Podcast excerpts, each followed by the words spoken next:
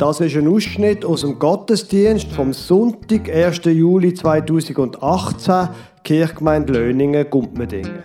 Sie hören in der Serie Was mir der Glaube bedeutet, ein Interview mit dem Thomas Stamm aus Löningen und dann die Predigt vom Pfarrer Lukas Huber über die Geschichte von Josia und von ein paar anderen Königen aus dem zweiten Königebuch der Bibel.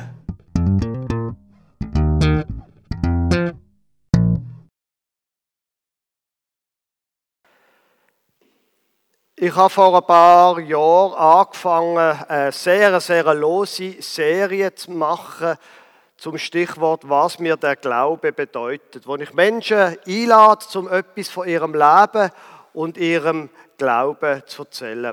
Für heute habe ich Thomas Stamm gebeten, etwas zu erzählen. Er ist äh, neuer Kirchenstand und Kirchgemeinspräsident und er hat äh, ein sehr interessantes Leben bis jetzt gehabt und von dem wird er erzählen. Thomas, in was für einem Elternhaus bist du aufgewachsen? Ähm, eigentlich so richtig reformiert. Meine Eltern haben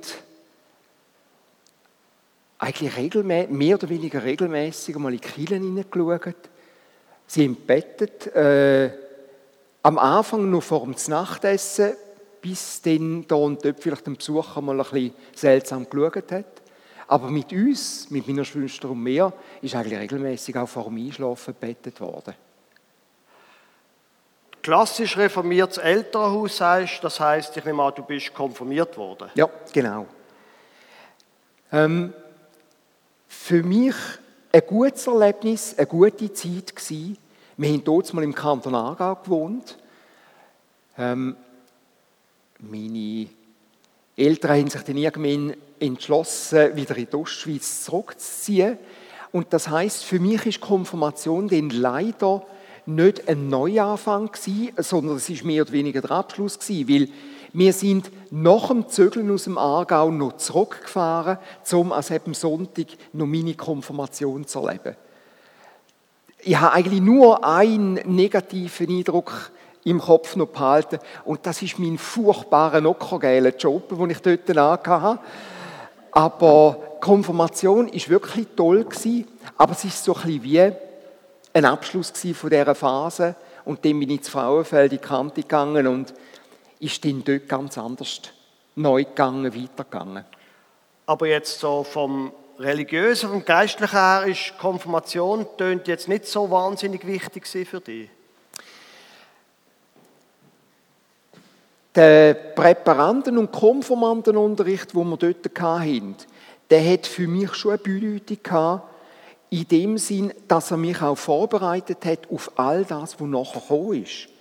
Und ich habe, so habe ich auch den Eindruck gehabt, eine wirklich gute Beziehung gehabt zu, meinem, zu unserem Pfarrer dort. Ich habe mich auch viel, viel später äh, bei unserem Pfarrer brieflich einmal noch gemeldet, einfach um mal zu schreiben, wie es mir geht. Ähm, wenn ich jetzt so zurückschaue, dann ist es ein gutes und ein wichtiges Ereignis gewesen, aber unmittelbar nachher hat es wie fast ein bisschen Bedeutung verloren. Und wie ist denn das weitergegangen, das Thema Glauben in deinem Leben? eigenartigerweise das erste Mal nicht reformiert. Ich habe in der Kantonsschule äh, eine Freundin, die katholisch war. Und ihr ist der Glaube, ihre Konfession sehr wichtig. Und das heißt, sie ist sehr, sehr regelmäßig am Sonntagmorgen in den Gottesdienst gegangen. Und wenn ich einmal an einem Sonntag einen Besuch machen wollte, ist ganz klar ich gehe mit. Und ich habe dort sehr viel, auch sehr viel verschiedene, hauptsächlich katholische Gottesdienste gesehen und erlebt. Für mich eindrücklich war einfach, dass die Liturgie eine tiefere Bedeutung kann haben, einfach nicht nur Spruch um Spruch. Eindrücklich für mich zum sehen, wie groß auch die Unterschiede sind von katholischer Kirchengemeinde zu katholischer Kirchengemeinde und haben ja dann viel später festgestellt, das ist einfach in der Landeskirche so, dass man eine relativ große Spanne hat. Und das ist eigentlich das Erste gewesen, während der Mittelstuhlzeit, wo mich so ein bisschen vom Glauben her dann begleitet hat, mindestens äußerlich. Dann, du hast zu studieren. Wie ist das dort weitergegangen? An vielen, Gott sei Dank, an vielen Tertiärstufen, Fachhochschulen, Uni und auch an der ETH gibt es Leute, die im Glauben recht aktiv sind. Es gibt an vielen Orten Bibelgruppen und ähm, ich habe das schon gewusst, dass es das ETH auch gibt. Und ich bin dem eher ein bisschen skeptisch gegenübertreten. Und am Ende einer Vorlesung oder zwischen zwei Vorlesungen hat mich dann eine Mitstudentin, eine Chemiestudentin, so ein in ein Gespräch verwickelt, hat mich so ein gefragt, was der Sinn von meinem Leben ist. Ich habe die klassisch schweizerische Antwort dort gegeben. Äh, Gott, alter Mann, grauer Bart, seine, sein Einsatz ist eigentlich erledigt mit der Schöpfung. Ist erstaunlich, wie viel das ich vergessen habe dort aus der Komfortzeit. Ähm, und noch die Frage nach dem Sinn vom Leben habe ich gesagt, wir schauen, dass wir so gut wie möglich miteinander auskommen und einander so ein bisschen unterstützen. Und, und dann geht es dann, dann, geht's dann schon so weiter. Und wenn ich einem anderen einen Gefallen tue, das tut er dann dem Dritten. Und so äh, gibt es ein Sozialgefüge, wo man sich gegenseitig so ein bisschen unterstützt. Das ist so etwas. Und die äh, Studienkollegin hat mich den stirnrunzend angeschaut und hat mir gesagt, du, da muss es doch noch mehr geben. Mir hat das im ersten Moment ein bisschen genervt. Äh, dass jemand das Gefühl hat, äh, sie müssen mir jetzt sagen, es könnte noch mehr geben, was hat sie für eine Ahnung und äh, interessiert hat es mich aber trotzdem. Und sie hat mich eingeladen zu einer sogenannten Evangelisation. Das ist so eine Großveranstaltung. Äh, grösser kann man sich fast nicht vorstellen. Es war Zürich im Hallenstadion. Äh, mit einem Prediger aus Südamerika, wo simultan übersetzt worden ist. Das heißt, man hat während der Übersetzungszeit auch viele Möglichkeiten gehabt, zum äh, das Gehörte einmal so ein bisschen setzen zu lassen. Und in diesem Moment bei deren Evangelisation habe ich gewusst, da spricht mich etwas an. Ich habe tatsächlich bisher eine Art wie etwas noch nicht gehabt oder verpasst und habe dort und aus der Perspektive zurück kann ich jetzt sagen, wieder neu einen Schritt gemacht. Ein Schritt gemacht heisst natürlich in dem Moment, ich bin aufgestanden, vorgelaufen, äh, es ist mit mir bettet worden äh, und raffinierterweise, und das meine ich im positiven Sinn, ist der, der dort war, einer von Campus für Christus gewesen. Das ist so ein, äh, ein Analogon zu, einer, zu, einer, ähm, zu einer Bibelgruppe. Und ich bin dann dort äh, mitgenommen worden in, äh, in eine Glaubensgruppe, in eine Jüngerschaftsgruppe und bin dann dort glaubensmäßig nur so ein bisschen gewachsen. Zu der Kollegin, die du dort mitgenommen hast, der hast du aber dann irgendwie eine Beziehung behalten? Ja, aber nicht am Anfang. Sie hat sich weise zurückgezogen und hat gedacht, sie will auf gar keinen Fall, dass ich irgendwie denke, die Verknüpfung mit dem Glauben hat irgendwie damit zu tun, weil ich ihr möchte gefallen.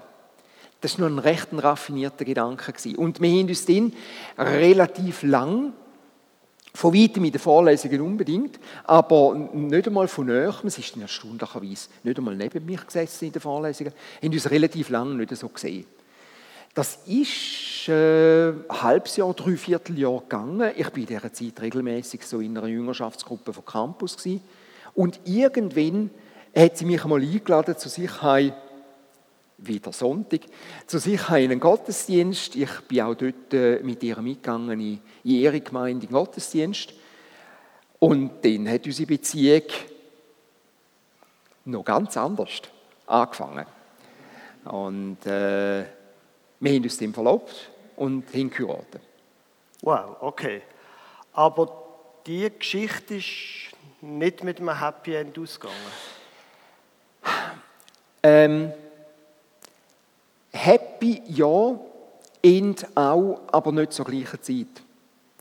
Ähm, und zwar haben wir wirklich gute Zeiten gehabt, schon bevor wir, bevor wir den Schritt von der Verlobung gemacht haben. Aber äh, sie hat sehr kurz, nachdem wir unsere Beziehung angefangen haben, ich habe das früher schon mal, schon mal gesagt, sie hat äh, Diagnose bekommen von, von einem Eierstockkrebs. Und man hat dann dort äh, einen Ops gemacht und wir sind am Abend noch in der Nachfolge sehr oft einfach im Spital zusammengehöckelt, haben miteinander geredet. Zum Teil auch, auch bettet, äh, und dort mal gesungen. Äh, sie hat ein Einzelzimmer bekommen.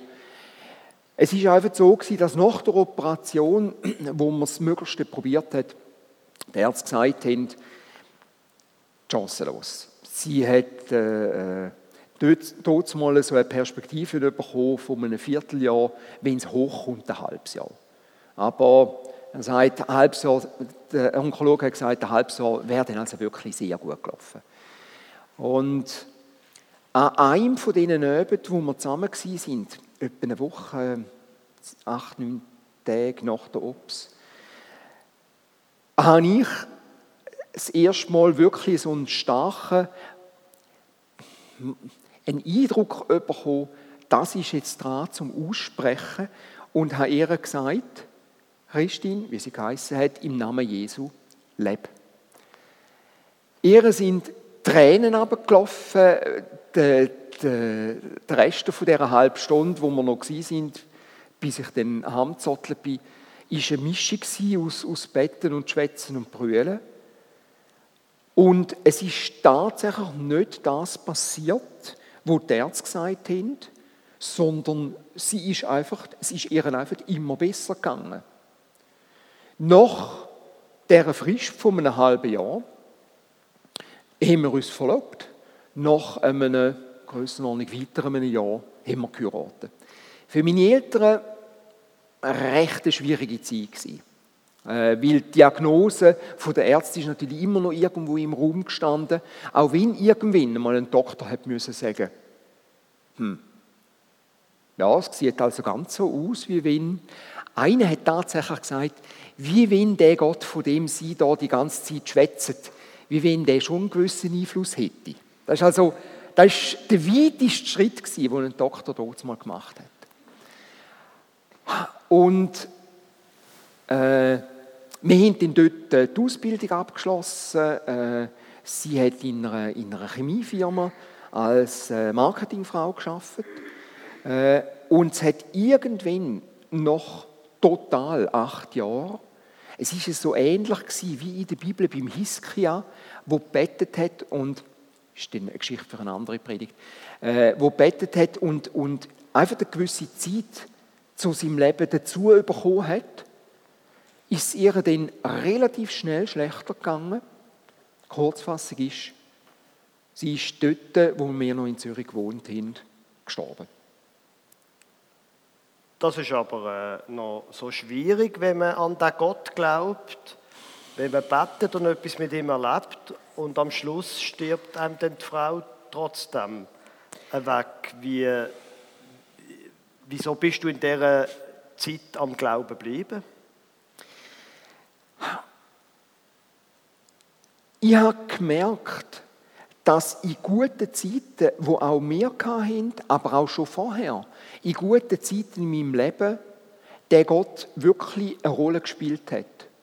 Und ich bin überzeugt, ganz am Schluss vom Leben, wenn wir dann am großen Tisch sitzen und wie ein Campus-Kollege von mir gesagt hat, und nicht am Jassen sind, sondern dann zurückschauen auf auf unser Leben sind wir noch viel mehr erstaunt, wie fest das Gott uns begleitet und berührt hat. Aber in sieben Moment, in sieben Wochen und Monaten nach ihrem Tod, ist es einfach übel gewesen.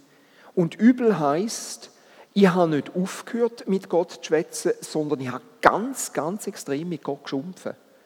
Ich hatte so Runden dort in, in Zürich, äh, wo ich am Abend noch im Friedhof vorbeigegangen bin, kurz bevor der geschlossen worden ist, und dann so äh, am Waldrand entlang gelaufen bin und glücklicherweise war es dunkel, dass mich viele Leute nicht gehört haben, schimpfen, weil zum Teil bin ich recht laut geworden. Wie und ich habe die Antworten nicht bekommen. Das Einzige, was mir ganz stark geblieben ist von dieser Zeit als Eindruck, ist, dass Gott auf irgendeine Art und Weise eben trotz meinem Schimpfen und trotz meiner Tiraden da war. Und ich denke, da hat mich zusätzlich geprägt. Wie ist es denn weitergegangen mit dir jetzt allein? Ich habe gemerkt, es ist irgendwann einmal Zeit für etwas Neues. Aber ich habe nicht gewusst, wie. Und es war ein, ein reiner Zufall. Gewesen. Man sagt, der Zufall ist dann, wenn Gott inkognito bleibt.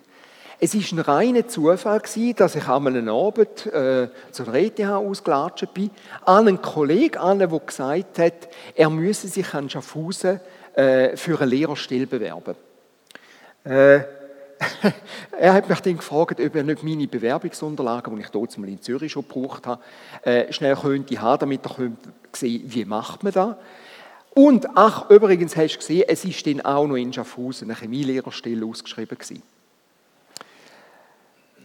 Ich habe dann gedacht, warum nicht? Ich habe mich, ich habe mich dort entschieden, meine Bewerbungsunterlagen auf Schaffhausen zu schicken. Äh, das ist über den Tisch gelaufen von der Frau Kathrin Dotzmal Meier. Nein, nein, es ist also nicht manipuliert worden. Aber äh, äh, das, ist, das ist das Erste, was Kathrin von mir gesehen hat, meine Bewerbungsunterlagen. Ich habe mich, ich bin dort äh, eingeladen worden zu einem Gespräch. Es ist offensichtlich sehr gut gelaufen. Sie haben Probelektionen von mir gesehen und haben das Gefühl gehabt, so übel ist das offensichtlich gar nicht. Und äh, ich habe dort die Hauptlehrstelle bekommen im Sommer 1997. Und das ist dann so etwas wie ein Neuanfang für dich? Ja, ja. Und zwar ist es so gewesen, dass ich in Zürich öppen einmal noch ins, in die Wohnung hineingelaufen bin und gerufen habe, ich bin da. Und erst im Nachhinein gemerkt habe, es ist ja niemand mehr da. Und es ist gut gewesen. Neue Wohnung, neuer Ort, neuer Start. Einzige, was ich durfte mitnehmen, ist der Mathelehrer-Kollege, der dort mal schon in der Kante ein Schulkollege von mir war. Und da war noch gut. Etwas Altes und viel, viel Neues. Und dort hast du dann auch die Katrin kennengelernt, Schaffhausen. Ja. Wir haben und dort gesagt, äh, früher hat man sich am Dorfbrunnen getroffen, wir haben uns am Kopierer gesehen und äh, Im Nachhinein habe ich natürlich weise und raffiniert zugleich gemerkt, dass Kathrin sehr wohl gewusst hat, wie mein Stundenplan aussieht und wenn das meine Pausen sind, wo ich am Kopierer stand und sie zufälligerweise mit einem Arm, mit einem Bündel äh, unter dem Arm dann auch dort war und so weiter und so weiter. Langer Rede, kurzer Sinn, ihr habt geheiratet. Ja, ganz genau. Äh, wir haben dort schon gewusst, Löningen, ah, da könnte ein guter Ort sein.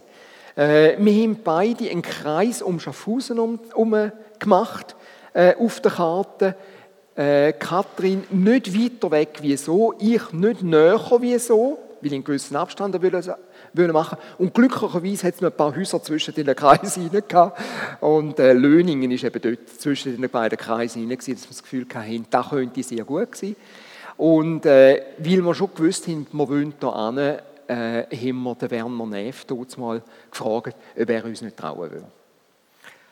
Eine letzte Frage. Ähm, Thema Glauben ist geblieben. Wie lebst du im Alltag die Glauben?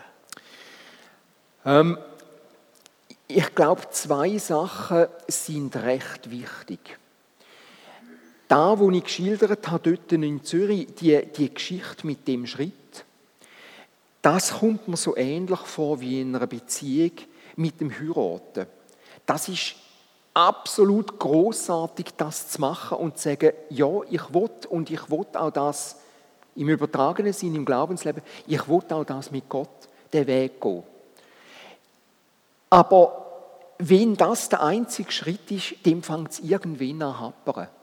Und ich habe bei mir, über Beziehung zu reden wäre auch jetzt wieder ein anderes Thema, ich habe mir im Glauben gemerkt, es braucht viel, viel, viel Schritt und immer wieder neu. Ich bin total beeindruckt wo es in einer, in einer freikirchlichen Pastorenkonferenz ist ein Aufruf gemacht worden unter den Pastoren, wer will so einen Schritt machen mit Gott. Und es sind ein Haufen vorgekommen, und wo im Nachhinein die Gemeinde, die nicht dabei war, davon erfahren hat, haben die gesagt, wie kann das sein, dass sogar ein Pastor, ein Pfarrer, ein gestandener Mann im Glauben noch einen Glaubensschritt machen muss? Der müsste doch das alles hinter sich haben. Und ich muss sagen, wie, wie unsinnig.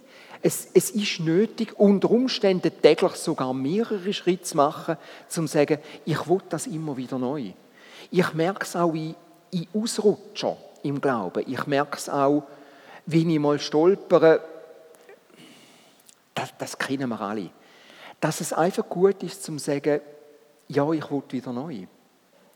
Auch im Moment von Zweifel. Und ich denke, das ist schon so, äh, Glaube und Zweifel, das geht nicht das eine ohne das andere. Der Zweifel ist immer wieder mal ein Begleiter und zwar eine, eine gute Prüfung. Was, was glaube ich wirklich? Ähm, ja, ich bin überzeugt, dass Gott Wunder tut. Ja, ich bin überzeugt, dass, dass es Gott einfach einmal grundsätzlich gut meint mit uns. Dankeschön vielmals, Thomas. Liebe Gemeinde, ich möchte Ihnen quasi einen Abschnitt von der Bibel, von der Geschichte von Israel erzählen.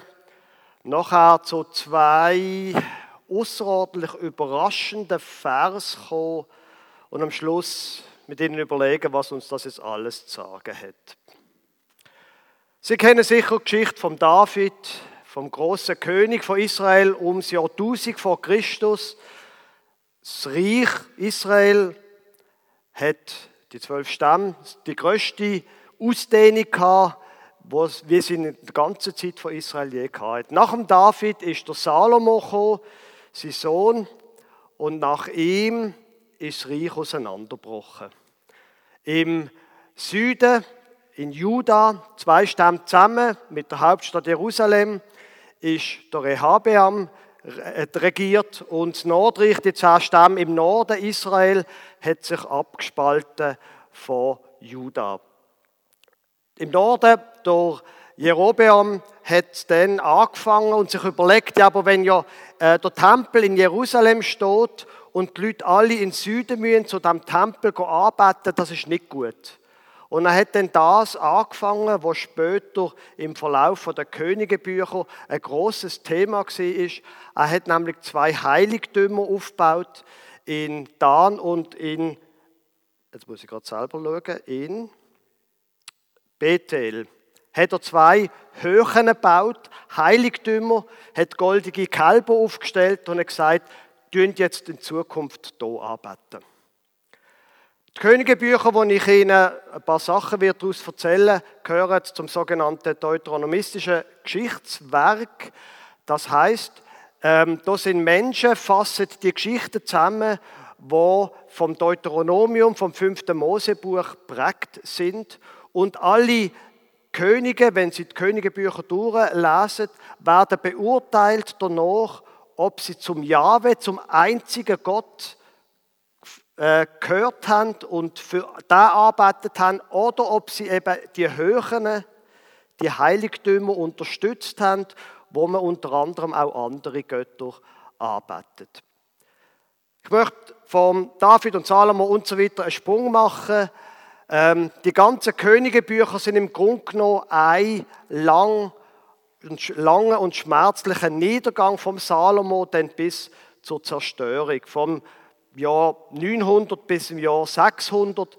Israel und Juda ist zu dieser Zeit unter der Großmacht, langsam unter den Einfluss von der Großmacht gekommen, vom Norden, von Aram, von Assyrien und später vom ähm, babylonischen Großreich.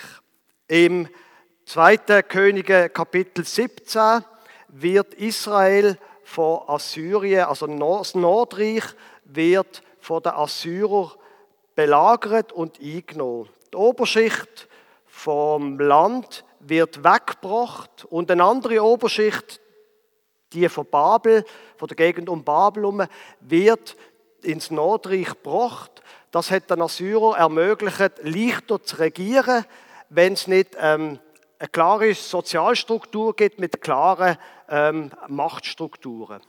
Das ist dann übrigens für die, die das interessiert, auch durch äh, Ursprung von dem, dass es die Samariter gegeben hat. Die Samaritaner, die ähm, von Juda, von Israel, denn zur Zeit von Jesus, äh, so verachtet sind, weil sie sich eben nicht an den einen Gott gehalten haben. So, 750 wird Juda auch tributpflichtig den Assyrern gegenüber. Und dann kommt der König Hiskia. Der ist vorher schon einmal angetönt worden. Der König Hiskia, der als ein sehr guter und gottesfürchtiger König präsentiert wird. Er hat den ganzen Baalskult bekämpft, Aschera Glaube bekämpft. Er hat ähm, sich wirklich für Gott eingesetzt. Und gleich ist er Assyrien tributpflichtig geblieben und er hat den ganzen Tempelschatz müssen den Assyrer abliefern, was sicher eine ziemlich üble Geschichte war für ihn als König, aber auch für das ganze Volk. Die Assyrer ziehen dann aber trotzdem wieder nach Jerusalem oder vor Jerusalem und der Hiskia ist verzweifelt. Assyrien, das Großreich und er, das kleine, die kleine Regionalmacht um Jerusalem herum. Und er weiß nicht, was er soll tun, aber der Prophet Jesaja schickt zum König Hiskia und sagt: Weißt was? Glaub einfach weiter, es kommt schon gut. Die Assyrer, die, wo auch die Gott verspottet, die werden aufs Dach bekommen. Und genau so ist es rausgekommen, die Assyrer sind abgezogen, Juda ist befreit worden, ein großes Glück. Auf der Hiskia, er ist ziemlich lange an der Macht gewesen, folgt sein Sohn, der Manasse. Der Manasse, der hat eine ganz schlechte Presse in der Bibel. Er wird geschildert als ein ganz, ganz, ganz übler König. Und das, was man liest, ist wirklich ziemlich übel. Auf der einen Seite aus religiöser, in religiöser Hinsicht. Er baut im Baal, im Tempel in Jerusalem, baut er ihm ein Heiligtum auf. Er stellt ein Aschera-Bild auf. Er tut auch die ganze äh, Baals- und Aschera-Religion ähm, fördern. Er baut Höhe wieder aus.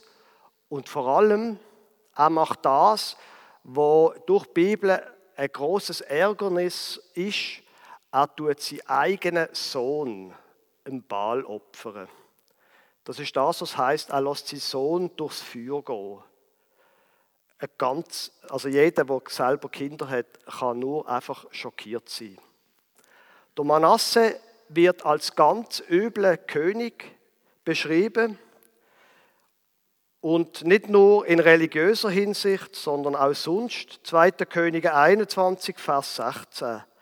Auch vergoss Manasse sehr viel unschuldiges Blut, bis Jerusalem ganz voll davon war, außer der Sünde, durch die er Juda sündigen machte, dass sie taten, was dem Herrn missfiel. Also ein Mensch, der nicht nur religiös nicht das tut, was in der Bibel steht, wo er gewusst hat, dass es diese Regeln gibt, sondern auch sozial eine ganz fürchterliche Politik. Und trotzdem regiert der Manasse 51 Jahre lang. Und wenn man die Bibel liest, dann denkt man ja, aber da ist doch die ganze Zeit Rede von Gott. Wo bleibt dort Gerechtigkeit? Ein Mann, der offensichtlich nicht tut, was Gott will, wo unschuldiges Blut vergießt, wo bleibt dort Gerechtigkeit? 51 Jahre regiert er und am Schluss stirbt er wegen seinem Alter. Hm, merkwürdig. Auf der Manasse folgt sein Sohn. Sein Sohn ist der Ammon. Der ist allerdings ist auch übel belühmt, macht alles, was er nicht sollte, heißt es ganz kurz. Der regiert allerdings nur zwei Jahre. Es gibt, eine große, also es gibt eine Verschwörung gegen ihn, sie bringen ihn um, aber das Volk ist nicht einverstanden mit diesen Verschwörern, bringen dann alle Verschwörer um und setzen den Sohn vom Ammon als König ein.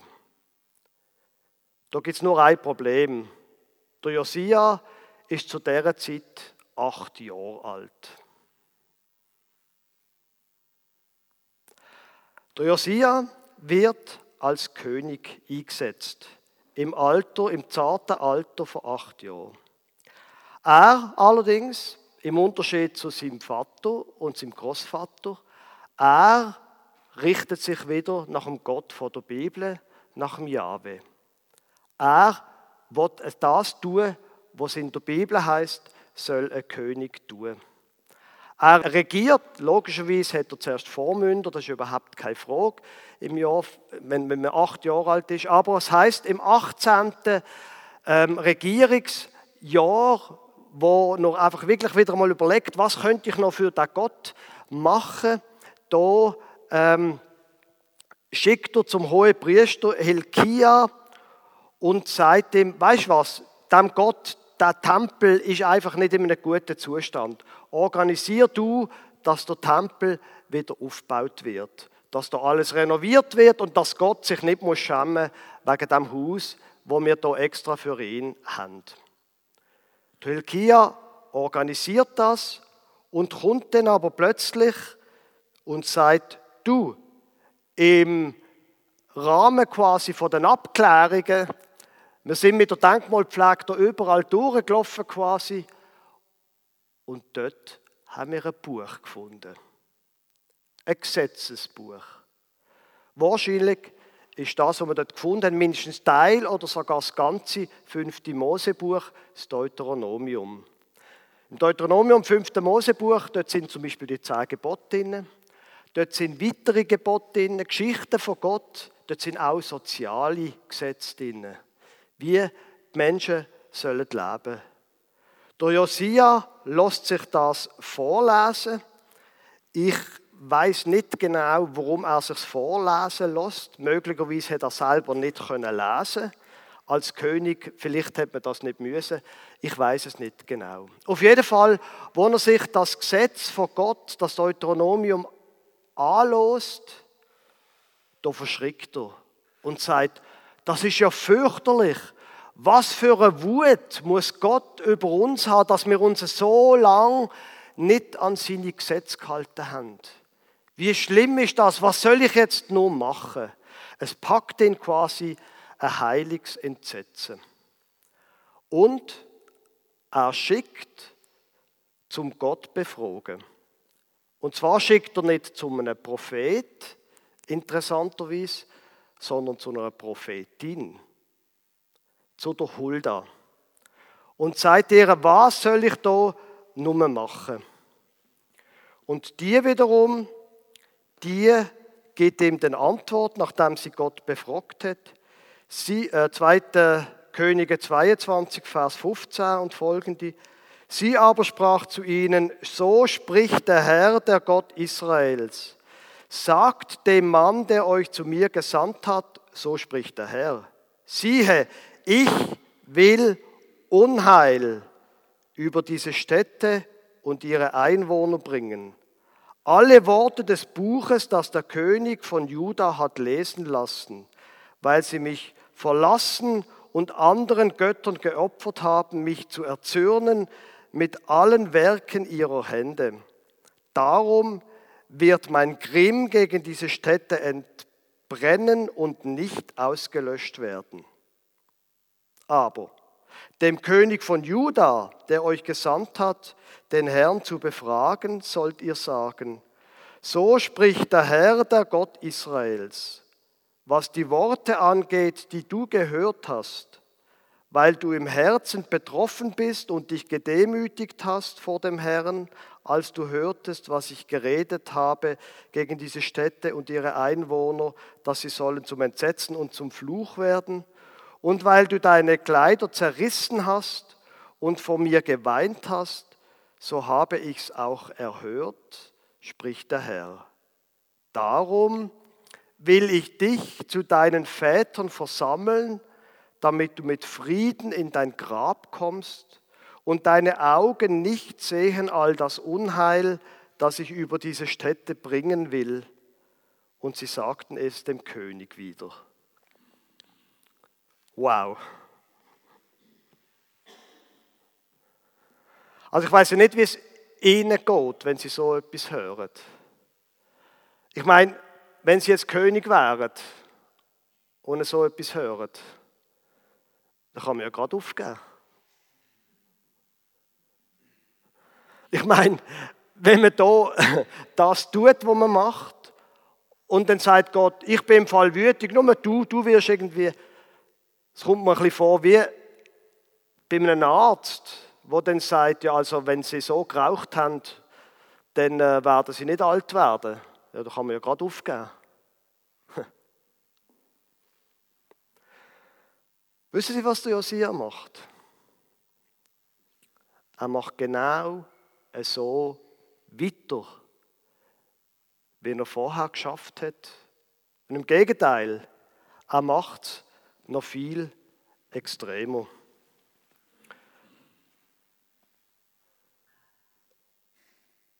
Und der Herr sandte hin, nein, Entschuldigung, und der König sandte hin, und es versammelten sich bei ihm alle Ältesten Judas und Jerusalems. Und der König ging hinauf ins Haus des Herrn, und alle Männer Judas und alle Einwohner von Jerusalem mit ihm, Priester und Propheten und alles Volk, klein und groß. Und man las vor ihren Ohren alle Worte aus dem Buch des Bundes, das im Hause des Herrn gefunden war. Und der König trat an die Säule und schloss einen Bund vor dem Herrn, dass sie dem Herrn nachwandeln sollten und seine Gebote, Ordnungen und Rechte halten von ganzem Herzen und ganzer Seele, um zu erfüllen die Worte dieses Bundes, die geschrieben stehen in diesem Buch. Und alles Volk trat in den Bund. Ich habe zwar keine Chance, aber die nutze ich. Und es wird nachher im gleichen Kapitel 23 vom König, zweite Königebuch, wird dann aufgeführt, was er macht. Er tut das Aschera-Bild aus dem Tempel rausbringen, er zerschlägt es, aber er tut es nicht nur zerschlagen, sondern er bringt es ab an Jordan und verbrennt es und die Asche, also beziehungsweise die Reste von dem lässt er noch malen und wirft die, das ganze Gemahlene über die Gräber von Leuten, um das ganze Heiligtum möglichst sichtbar zu entheiligen, zu entwürdigen und vorzutun. Er tut den Aschera-Kult zerstören, er tut alle Höhen zumachen, er tut die Häuser von den Tempelhurer zerstören, wobei Tempelhurer, ob es wirklich Tempelprostitution gegeben hat, über viele Jahre ist unklar oder ob Tempelhurer einfach ein anderer Ausdruck ist für Leute, für Priester, die anderen Göttern dienen. Das soll die historische Wissenschaft klären. Auf jeden Fall tut er die Häuser abbrechen und er tut absolut radikal die Menschenopfer äh, abschaffen. Er zerstört im Tal Ben Hinnom das Heiligtum, wo man Menschen geopfert hat und so weiter und so fort. Er macht einfach das, was in dem Buch drin steht.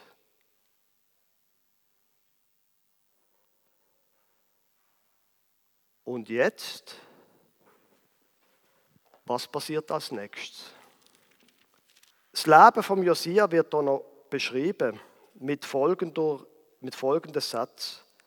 Und der König gebot dem Volk, haltet dem Herrn eurem Gott Passa, wie es geschrieben steht in diesem Buch des Bundes. Achtung, denn es war kein Passa so gehalten worden wie dies von der Zeit der Richter an, die Israel gerichtet haben, und in allen Zeiten der Könige von Israel und der Könige von Juda, sondern im 18. Jahr des Königs Josia wurde in Jerusalem dies Passa gehalten dem Herrn. Mit anderen Worten, er hat es viel besser gemacht als der David. Es ist noch kein Passa so hingebungsvoll gefeiert worden wie das hier. Und im Vers 25 heißt es über ihn, seinesgleichen war vor ihm kein König gewesen, der so von ganzem Herzen, von ganzer Seele und von allen Kräften sich zum Herrn bekehrte, ganz nach dem Gesetz des Mose, und nach ihm kam seinesgleichen nicht auf. Also ein besserer König kann es nicht geben. Sie kennen vielleicht die Geschichte vom Jona, wo nach Ninive kommt und sagt, in 40 Tagen wird die Stadt vergehen. Und die Leute ändern ihr Leben und Gott ändert sein Urteil. Was macht jetzt Gott mit einem so einen guten Mann? 2. Könige 23, direkt nach dem letzten Vers, den ich gelesen habe.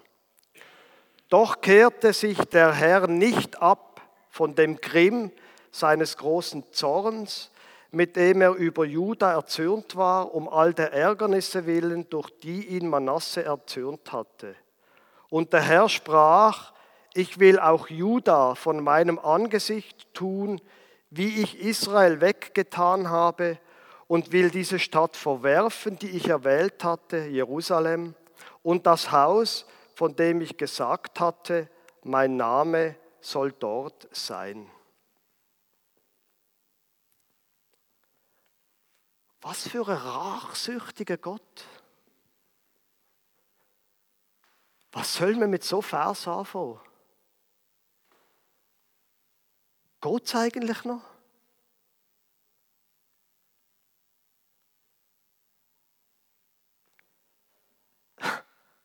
Was soll man mit dem Mann tun? Ein Mann, der all das macht, was Gott will, und Gott sagt, ist mir gleich. Was für ein Gott wird einem hier präsentiert?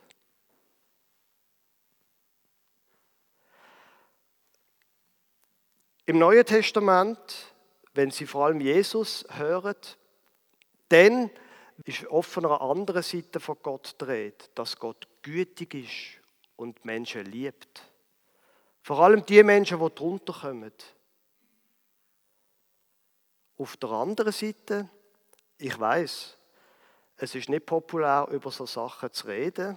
Und ehrlich gesagt, macht's mir, bereitet es mir auch Schmerzen, so eine Predigt zu halten. Aber auch bei Jesus ist einer der wichtigsten Themen in seiner Verkündigung das Gericht. Es spielt eine Rolle, wie wir leben. Gott, so wie er in der Bibel präsentiert wird, ist kein alter Opa. Gott ist kein netter Mensch. Ja, das ist jetzt nicht so gut gesehen, aber es ist mir eigentlich gleich. Und auch im Alten Testament kommt die andere Seite, die weiche Seite von Gott zur Geltung, weil Gott Menschen geschaffen hat und liebt. Aber es macht einen Unterschied, wie wir leben. Es hat Folgen, wie die Könige dort gelebt haben, und es hat Folgen, wie wir selber leben. Die Frage bleibt, wenn wir wirklich zu so einem Gott gehören, wo da in der Bibel, in dem zweiten Königebuch, so rachsüchtig und destruktiv und negativ präsentiert wird, kann das wirklich unser Gott sein?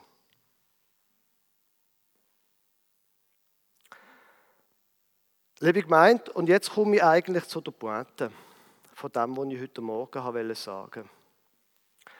Und in dieser Serie, was mir der Glaube bedeutet, geht es in der Predigt immer um das, was auch vorher in dem Leben von dieser Person schon angetönt worden ist, wo wir es davon hatten.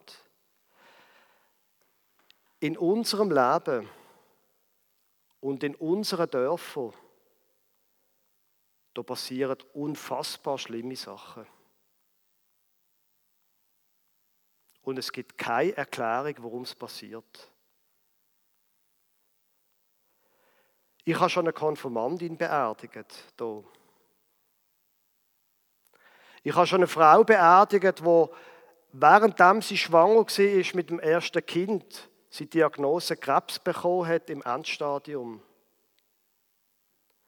Ich habe schon Menschen beerdigt, die rund um die Pensionierung gestanden sind und noch so viel Pläne haben, was sie machen wollen. Wir haben es vorher gehört von einer jungen Frau, die einfach stirbt.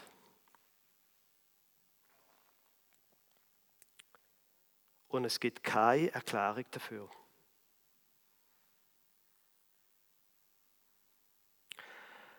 Und etwas von dem, was ich an der Bibel schätze, in dem wirklich Schwierigen, in dem wirklich Fürchterlichen, etwas, was ich in der Bibel schätze, ist, dass sie es so realistisch und so wahr ist. Wir bekommen keine schön geistigen Antworten auf manche Fragen in unserem Leben. Das ist auf die Wirklichkeit. Und wir müssen mit dem leben.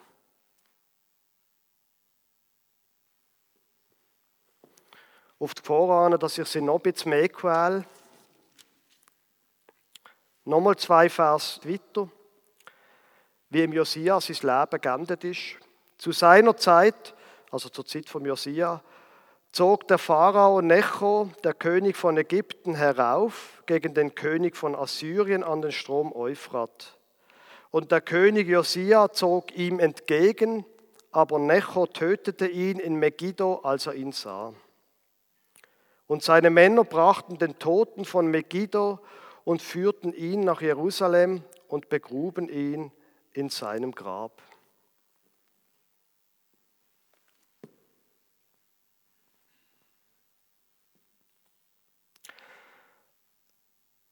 Ich möchte nicht ganz so negativ enden mit dieser Predigt. Ich glaube aber, dass es gut ist, wenn wir einfach vor Augen haben, auch wenn wir die Bibel haben, auch wenn wir an einen Gott glauben, der gütig ist und die Liebe erfunden hat, es gibt Momente in unserem Leben, wo nur schmerzen. Das ist einfach die Wahrheit und die Wirklichkeit. Und in diesem Moment ist es wahrscheinlich gut, wenn wir einfach an dem Gott festhalten.